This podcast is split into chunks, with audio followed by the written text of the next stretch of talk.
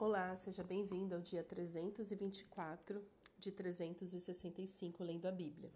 Estamos no livro de Atos e para hoje são os capítulos 18, 19 e 20. E eu quero aqui conversar com vocês no capítulo 19, que tem essa passagem aqui que eu acho ela tão rica, tão rica, e quase ninguém prega sobre isso, né? Por que será? Por que será? É, no capítulo 19, a partir do verso 11, nós vemos um, um relato, assim, impactante de conversão. O que, que é uma conversão? Gente, conversão é algo, assim, extraordinário.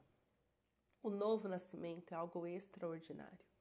Que muitos crentes acham que já tiveram, mas nunca tiveram. Mas, enfim, capítulo 11 começa assim. Ou, oh, capítulo 19, verso 11 diz: Deus pelas mãos de Paulo, fazia milagres extraordinários. A primeira coisa que você deve entender é que os milagres que Deus quer fazer na vida das pessoas ao seu redor é, é, é através das suas mãos.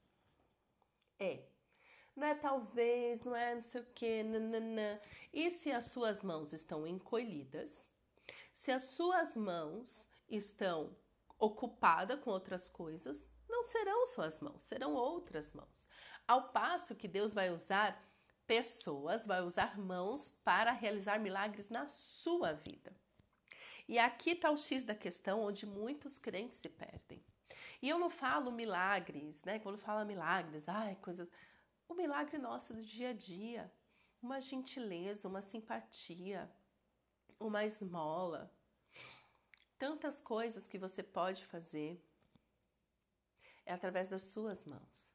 Então aqui fala, Deus, pelas mãos de Paulo, fazia milagres extraordinários. E hoje nós temos uma igreja pobre em conhecimento de Deus, pobre em espírito, não sabe nem quem é o Espírito Santo. E por isso nós não testemunhamos milagres extraordinários. Aqui no Brasil nós vivemos tempo da idolatria do intelecto, que sempre foi, mas acho que nesses dias está mais por conta da, da inteligência artificial. Pessoas, por causa da inteligência artificial, pessoas não estão mais se dando o trabalho de pensar, de raciocinar. E ao passo que outras que estão raciocinando só estão usando para o mal. E então nós temos uma igreja morta que não tem visto os milagres extraordinários de Deus. Começa pela tua casa. São as suas mãos que Deus quer usar. Você já consagrou as suas mãos hoje para o Senhor?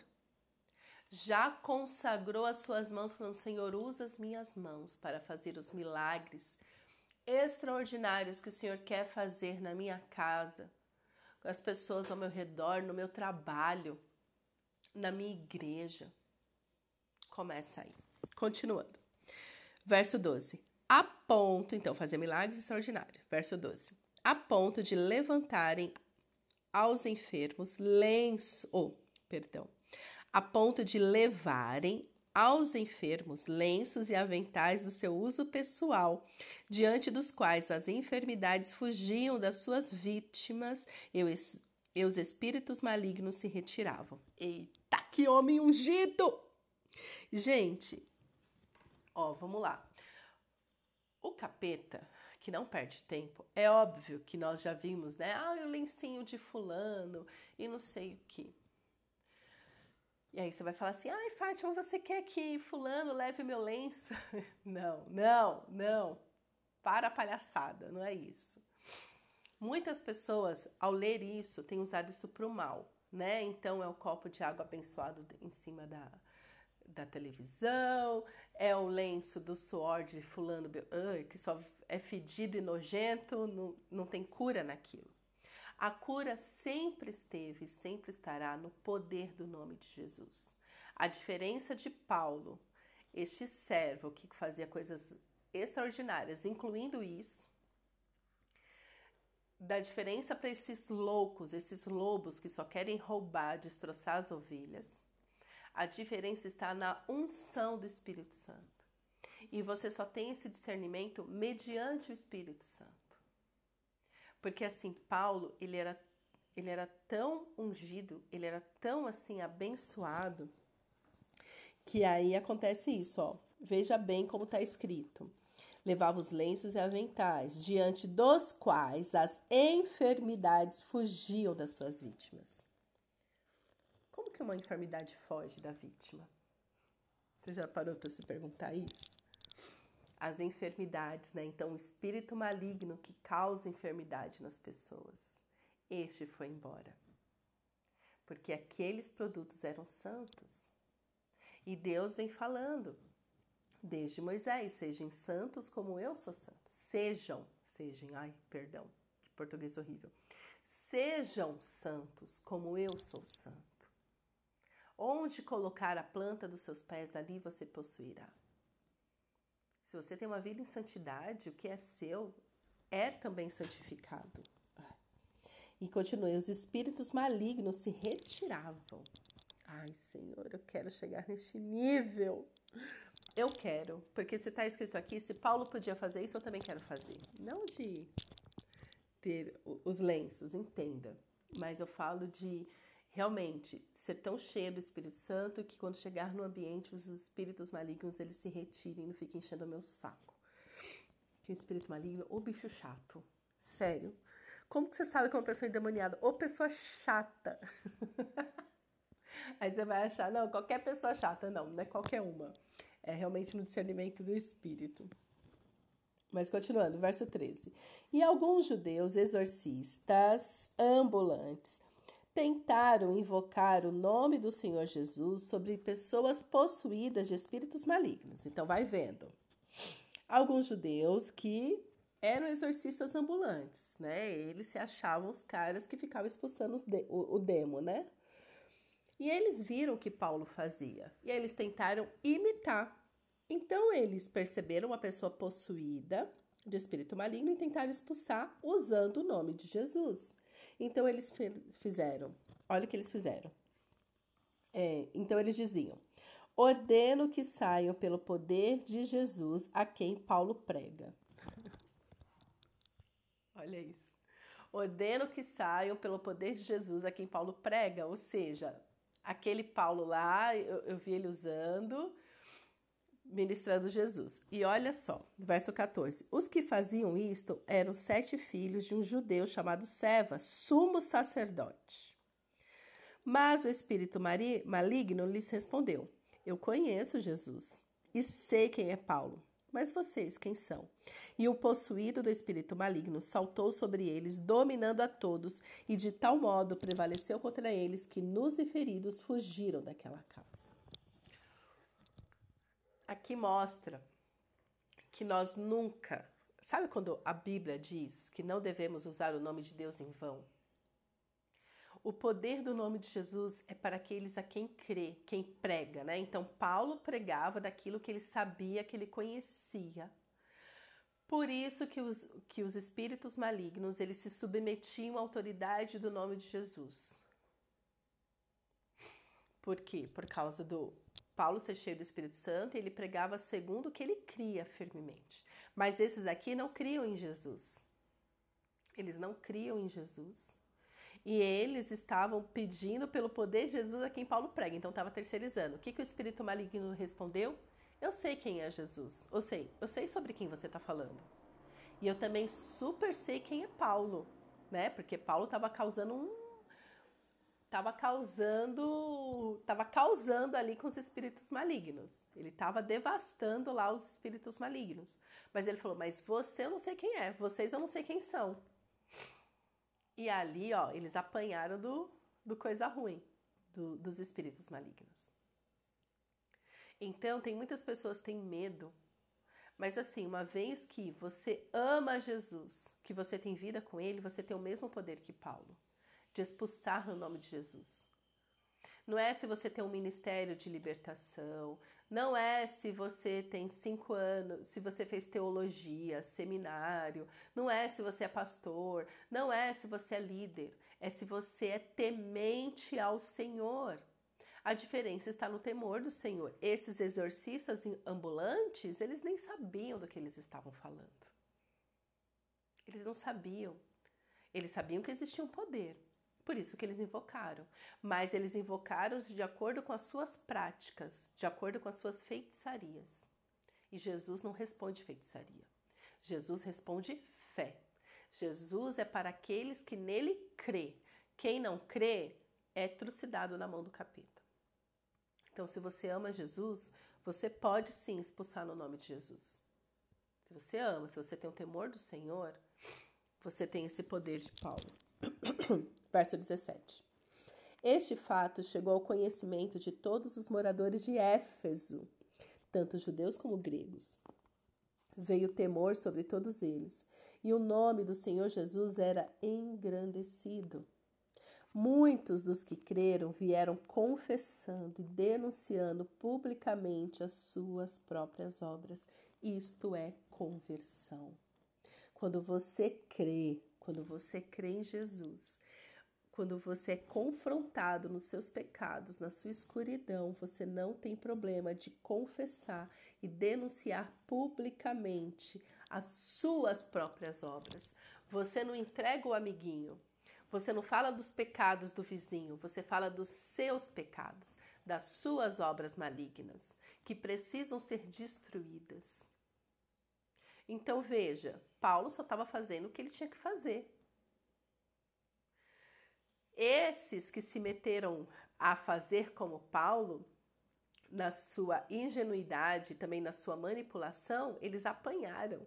Aí você pensa assim: olha, o nome de Deus sendo envergonhado. O nome de Deus sendo envergonhado? Coisíssima nenhuma. O nome de Deus sendo exaltado. Porque foi nisso que o povo viu o quanto eles estavam é, cegos na escuridão e veio a luz. Jesus é a luz. Então tem gente que não se mete falando assim: ah, eu não quero envergonhar o nome de Deus. O que é envergonhar o nome de Deus? Envergonhar o nome de Deus é você andar na escuridão, é você ter uma vida de pecado. E Deus não se envergonha, porque Deus ele é perfeito, mas você fica com vergonha, porque você sabe o que é certo e continua fazendo o errado. Verso 19. Também muito muitos dos que haviam praticado magia, reunindo seus livros, os queimaram diante de todos. Calculado o valor dos livros, verificaram que chegava a 50 mil denários. Eu acho que esse aqui é o ponto auge do que eu queria falar com vocês hoje, que é quando você se converte, de verdade, é você que abre mão da, do, da magia que você tem praticado. É você que reúne os seus livros e os queima diante de todos para falar: eu não tenho mais nada a ver com isso. Então, o que conhecem como a Santa Inquisição, né? Que a Igreja Católica fez, indo atrás, destruindo. Não, não, não, não. Não pode.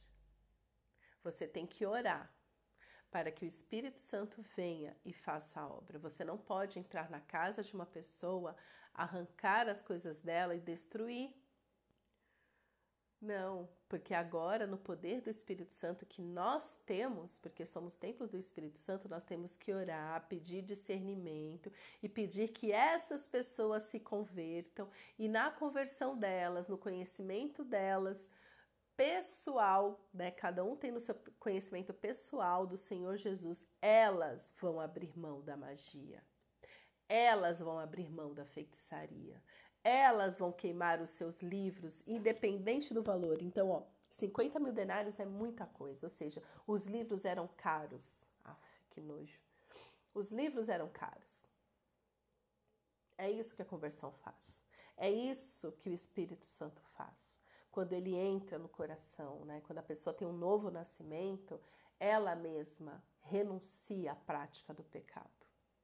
Então, a Santa Inquisição, e aí pode falar ah, lá no Antigo Testamento. O Antigo Testamento realmente fazia isso, né? Eles destruíam os altares idólatras. Mas quem destruía? O próprio povo destruía os altares idólatras. Porque aquilo não agradava a Deus. Entendeu? Então nós temos que discernir isso. Temos que discernir. Se você, é, de repente, onde você mora, você está perto aí de um lugar, né, de que pratica feitiçaria e tudo mais, ora por isso. Varre, varre onde você mora, o seu bairro, a sua cidade, em oração. Porque o poder está no nome de Jesus. Não é você que vai lá e. Não, o Senhor vai te dar estratégia. Eu lembrei agora de um testemunho de uma mulher falando que ela sentiu muito forte. Ela ouviu o Senhor falando com ela de que ela deveria, no determinado motel, fazer, é, que nem Jericó, fazer sete orar e caminhar descalça sete vezes em torno daquele motel, orando e profetizando e pedindo que aquele motel fosse fechado. Porque motel é um lugar que quem vai, né, não vai quem tá namorando feliz, né? Quem tá casado feliz, vai quem tá querendo trair esposa, enfim. Ela fez isso. E depois que ela fez lá o propósito, sete semanas, parece, não lembro quanto tempo, sete voltas, nanã, o motel foi lá e fechou. Foi porque ela foi lá e mandou o dono fechar? Não, foi porque ela orou. Ela entronizou o Senhor naquele lugar, falando: é o é Senhor que tem força para vir fechar este lugar, remir este lugar. Verso 20: Assim a palavra do Senhor crescia e prevalecia poderosamente. Amém. Que possamos crescer na palavra do Senhor, crescer no entendimento, no conhecimento. Paulo só fez o que ele tinha que fazer, que ministrar os milagres do Senhor, conforme o poder do Espírito Santo que habitava nele. E este Espírito Santo está disponível para mim e para você hoje. Mas nós temos tantas crenças teológicas que nos afastam dessa verdade bíblica. E eu oro para cada dia mais o Senhor quebrar essas amarras que ainda estão sobre mim, teológicas, filosóficas, porque foi tanto tempo ouvindo pastores filosóficos que, ah, não, vamos nos alimentar da palavra, porque o Espírito Santo está vivo e é ele que convence do pecado, da justiça e do juízo. E essas pessoas que abandonaram essas práticas da magia são pessoas que se converteram, que nasceram de novo. E elas tomaram a decisão de destruir tudo que remetia ao seu passado podre. Que tenhamos o mesmo temor hoje. Amém? Pai, obrigada pela tua palavra. Queremos te pedir, Senhor, seja entronizado na nossa vida. Santifica, Senhor, os nossos corações. Sejamos santos como o Senhor é santo. Que tenhamos, ó Pai, consciência do Espírito Santo em nós. Que possamos, ó Pai, ministrar a cura na vida das pessoas que estão precisando de cura emocional, cura espiritual, cura nas almas. Pai, nos mostra como ser um cristão que realiza milagres nos dias de hoje. É o que eu te peço, Pai, em nome de Jesus. Amém.